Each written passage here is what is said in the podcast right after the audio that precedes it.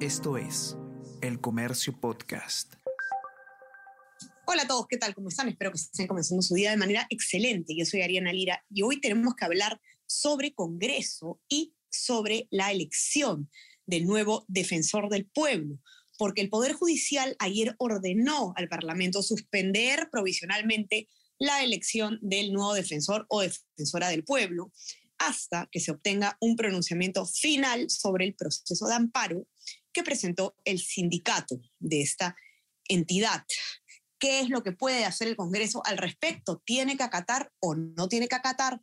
¿Puede impugnar? ¿Y cómo llegamos a esta situación? ¿Qué es lo que ha pasado con el sindicato de la Defensoría del Pueblo para que se detenga este importantísimo proceso? Vamos a hablar sobre todo esto y más a continuación.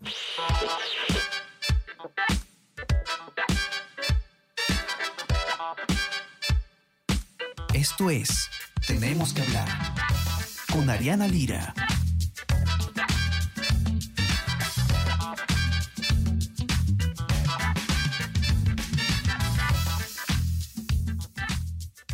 El Congreso estaba eh, en pleno proceso de elegir al nuevo defensor del pueblo eh, en el reemplazo del señor Walter Gutiérrez, pero eh, el, sindicato de esta entidad había presentado un amparo para detener el proceso. Y el Poder Judicial se ha pronunciado sobre esto y ha dado una orden para que se detenga el proceso. No es la primera vez que pasa algo así. Recordaremos hace poco cuando también mediante una orden judicial se detuvo el proceso de elección de los magistrados del Tribunal Constitucional. ¿Cómo es que hemos llegado a esta situación? ¿Qué ocurrió en el sindicato de la Defensoría del Pueblo, cuál es la molestia y qué es lo que se está cuestionando. Alicia Rojas, periodista de política del comercio, ustedes la conocen muy bien, ha hecho el informe al respecto y nos va a contar todo lo que ha pasado. ¿Qué tal Alicia? ¿Cómo estás? Bienvenida. Hola Ariana, buenos días contigo y también con todos los lectores del diario que nos están escuchando en este momento. Bienvenida, Alicia. Cuéntanos un poco qué es lo que, lo que ha pasado, digamos, el, el, el contexto, ¿no? ¿Por qué es que en el sindicato de la Defensoría del Pueblo hay esta molestia que los lleva a presentar un amparo. Sí, bueno, este recurso fue presentado porque lo que se argumenta es que hay una hay un proceso que se está encaminando en este momento que no estaría valorando principios esenciales como la transparencia, la meritocracia y la participación política de los ciudadanos. Eh, eh, en ellos lo que también se indicaron es que la ley orgánica de la Defensoría del Pueblo se estaría vulnerando porque hay un desequilibrio en la proporcionalidad de integrantes de la Comisión Especial para la Selección de Defensor o Defensora del Pueblo, que es este, integrada por según la ley orgánica, nueve personas y en este caso hay once personas que son eh, la presidenta del Congreso, que también es la presidenta de esta comisión, que es la congresista María Carmen Alba, y eh, los voceros titulares de las, de las bancadas. Entonces, eh, estas son algunas de las razones. También se cuestiona que hay un proceso de participación ciudadana que nos estaría, o se estaría de alguna forma vulnerando porque una de los, en el proceso que se está encaminando en este momento, no se estaría considerando en el cronograma una etapa en la que los ciudadanos puedan presentar tachas a los candidatos que, se están, que están siendo invitados, porque la metodología que se ha elegido para elegir a los, al próximo defensor o defensora es precisamente por invitación. Entonces, lo que consideran que no se estaría cumpliendo con este principio de transparencia eh, y de participación es que precisamente no se, no se puede o los ciudadanos no, no podrían eh, presentar estas tachas y tampoco se podría revisar de manera, digamos, eficiente la información que se remite por parte de, los, de algunas instituciones como la Contraloría o el Ministerio Público respecto a los candidatos que están, eh, o a las personas que se, que se pretende sea, este, que entre ellos salga el nuevo titular de la Defensoría del Pueblo, ¿no? Correcto. Y esto deriva en que el Poder Judicial intervenga directamente en el proceso y diga, se suspende por el momento hasta que se resuelva el amparo, ¿cierto? Sí, lo que el juzgado, eh, bueno, el juez lo que ha, este, determinado es que eh, se puede intervenir con esta medida cautelar ¿no? que se le está concediendo al sindicato de la Defensoría del Pueblo para precisamente evitar que si concluye el proceso se hayan eh, quizás afectado algunas garantías dentro del proceso, ¿no? Eh, en la resolución que, ellos, que se ha publicado también eh, se hace referencia a que en el cronograma, por ejemplo, mm, de la, hay una, no hay una etapa en la que la sociedad pueda ejercer algún control sobre esta idoneidad de candidatos. Eh, y no se, no se permite de alguna forma publicitar de forma expresa, expresa y amplia ¿no? la información que vayan a derivarse desde otras entidades como las que he mencionado de la Contraloría o el Ministerio Público, y también que eh, los requisitos, estos requisitos mínimos que se necesitan para un proceso de este tipo, como la imparcialidad, la meritocracia, la transparencia, no estarían siendo reconocidos en este cronograma que ha sido aprobado por la comisión especial, ¿no? Entonces, eh, precisamente por este tipo de, de razones que se, que se, que se hallan es que estaría justificada, estaría justificado otorgar la, medida cautelar, ¿no?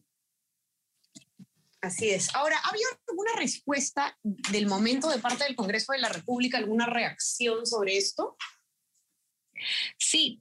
Eh, bueno, una primera, las primeras reacciones han venido de las bancadas de Renovación Popular, de Acción Popular, también de Fuerza Popular, quienes se han presentado, eh, han manifestado los voceros y voceros alternos y congresistas integrantes de las bancadas han manifestado su, su molestia con esta, con esta resolución, con esta decisión judicial, porque consideran que se estaría de alguna forma vulnerando los, eh, las funciones reconocidas en la Constitución hacia el Congreso, ¿no? esta, esta facultad de eh, poder elegir al próximo titular de la Defensoría. Y lo que están pidiendo es que eh, se evite esta injerencia a partir de alguna acción del procurador del Congreso, pero también la congresista Ruth Luque, que es la vocera de Cambio Democrático Juntos por el Perú, ella ha manifestado más bien que la decisión judicial debe ser acatada, porque al ser una decisión judicial tiene que ser este, obedecida, nos guste o no. Y la primera acción que están tomando como bancada para precisamente acatar esta decisión es em, suspender su participación en la comisión especial, que como mencioné, está integrada por los voceros de las bancadas. ¿no? Entonces, eh, de primer momento, eh, una reacción práctica a, esta resolución es precisamente que una bancada se estaría, eh, estaría suspendiendo su participación en, en, el grupo de trabajo.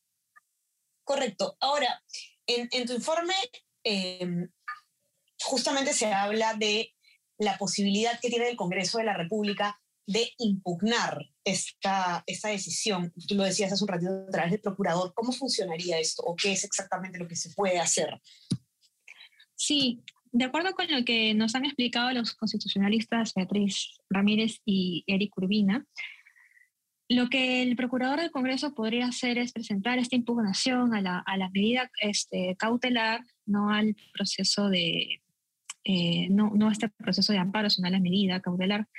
Y lo que podría derivarse es que eh, si finalmente a partir de esta impugnación se le da alguna razón al Congreso por los argumentos que consideren pertinentes ellos presentar, y si es que se levanta esta medida cautelar, podría continuar el proceso de elección.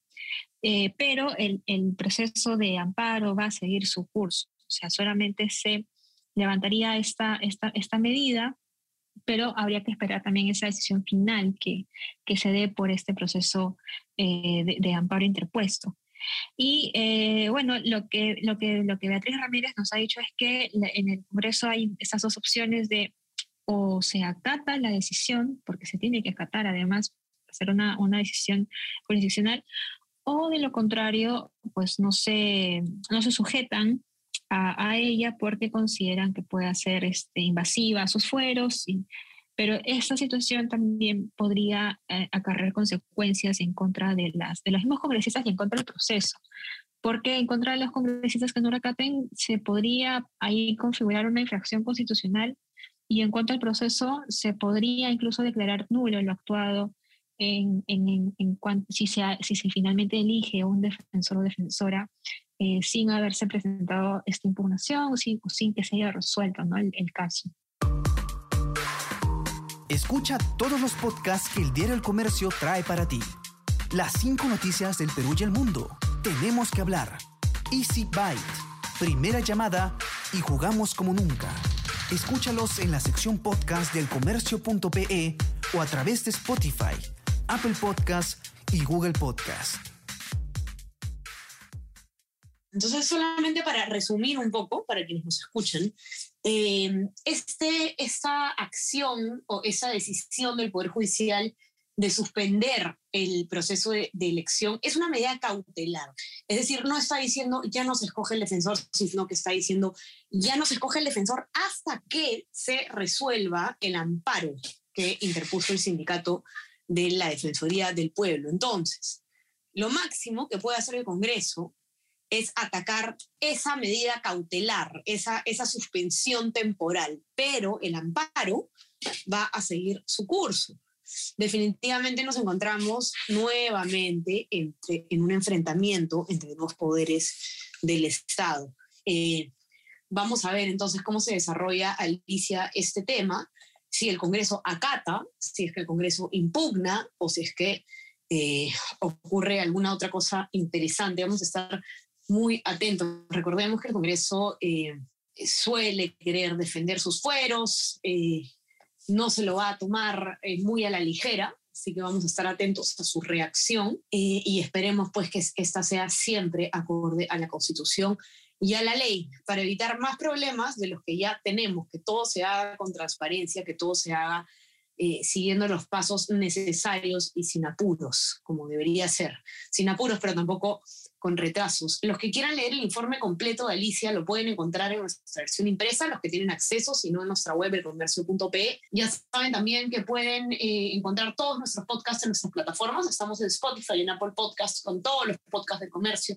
Y también no se olviden de suscribirse a nuestro WhatsApp, El Comercio te informa, para que puedan recibir lo mejor de nuestro contenido a lo largo del día. Alicia, te mando un abrazo, mil gracias por estar aquí. Gracias, Ariana, por la invitación también. Que estén bien todos y estamos conversando nuevamente el día lunes, así que tengan un excelente fin de semana. Ya nos encontramos la próxima semana. Chao, chao. Tenemos que hablar con Ariana Lira.